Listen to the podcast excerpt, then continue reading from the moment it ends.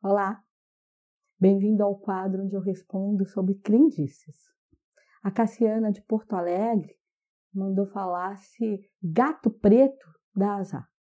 De jeito nenhum, pelo contrário, no mundo espiritual, o gato preto é simbologia de proteção, porque o gato preto é aquele que absorve todas as cargas negativas, todas as cargas ruins que estão à nossa volta. Se você tiver em casa um gato branco e um gato preto, se entrar um obsessor, um, uma energia, uma carga ruim, esse gato preto vai ser o primeiro a ver.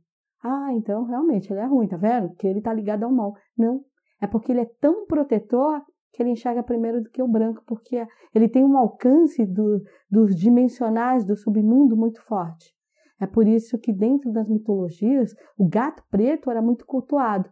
E aí já o contrário que ficou ligado depois às bruxas, que as, as mulheres bruxas se transformavam em gato preto. Aí começou essa perseguição de achar que ele era ligado a algo do mal. Mas para mim, gato preto só traz sorte. E para você? O gato preto, o que, que simboliza? É uma orientação? É bom ter um gato preto, cuidar dele? Ou não é? É uma superstição e vai trazer realmente uma energia ruim para você?